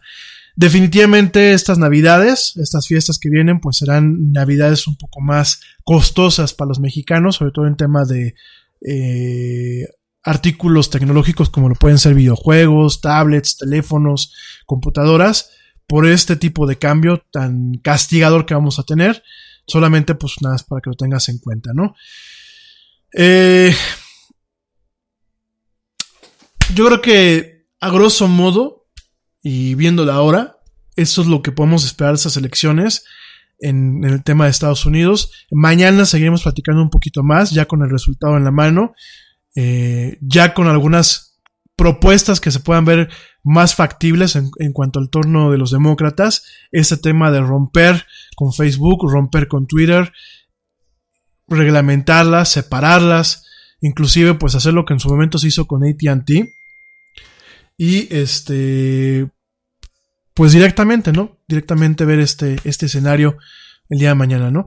ATT, te recuerdo que ATT no siempre fue la empresa que vemos ahorita, en su momento era una empresa enorme, grandísima, que el gobierno de los Estados Unidos tuvo que separar en varias. De hecho, le llamaban antes Ma Bell, porque era Bell Atlantic la empresa era un, era un vestigio, era una empresa transformada de lo que dejó Edison. Una empresa gigante AT&T, ahorita lo es. Y con la compra de, de Time Warner, pues es mucho más grande, ¿no? Pero en su momento era un monstruo. La tuvieron que separar por un tema de competencia. Y yo no me extrañaría que los demócratas teniendo control en las cámaras, además del pancho que le pueden armar a Trump, además de no dejarlo gobernar, yo no me extrañaría que empezaran a pasar leyes para separar este Facebook, para romperlo en pedacitos.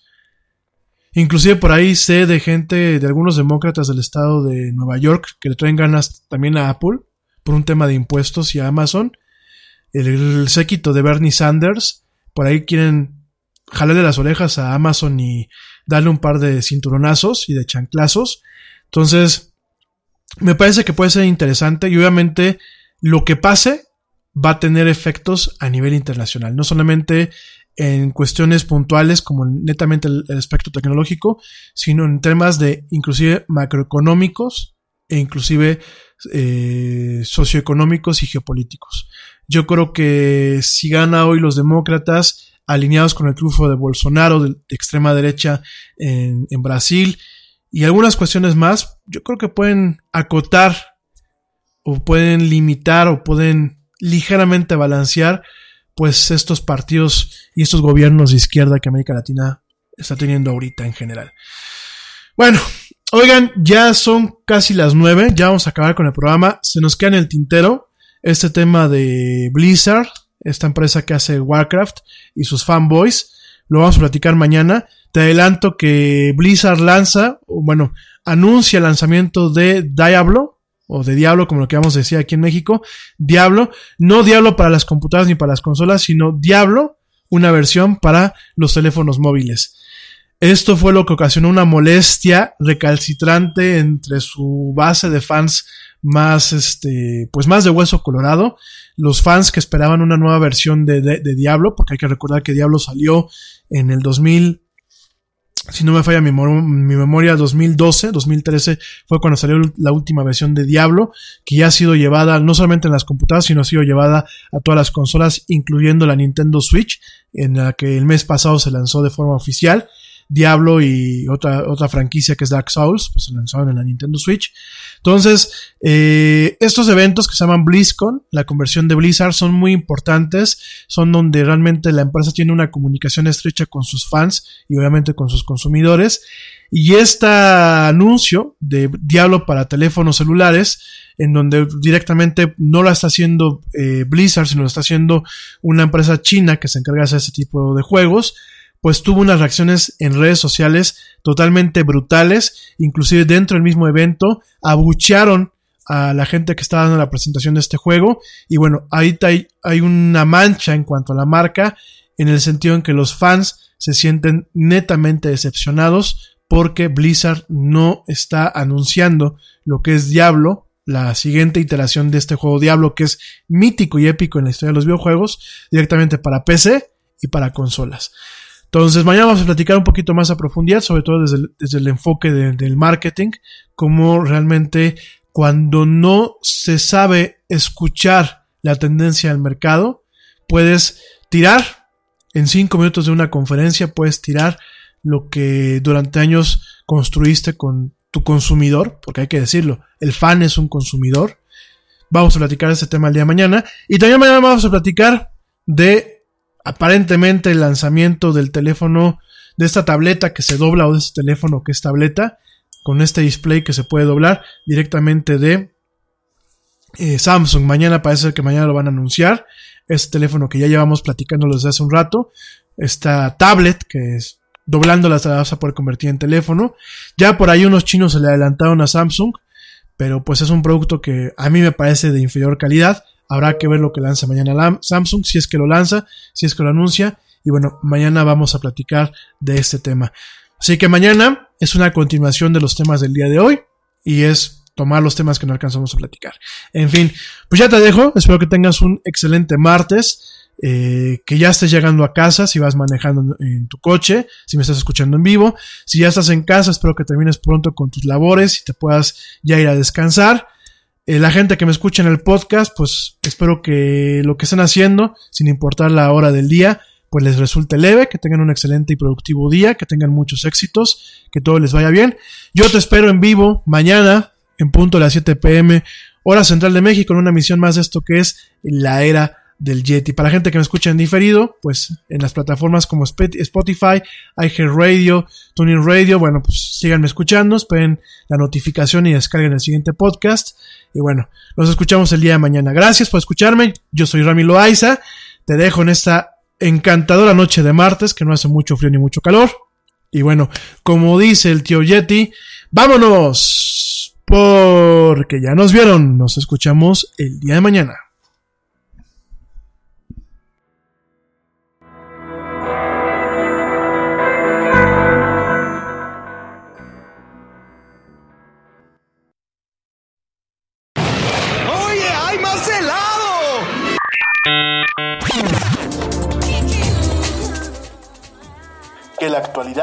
No te deje helado. Te esperamos en la siguiente emisión de La Era del Yeti.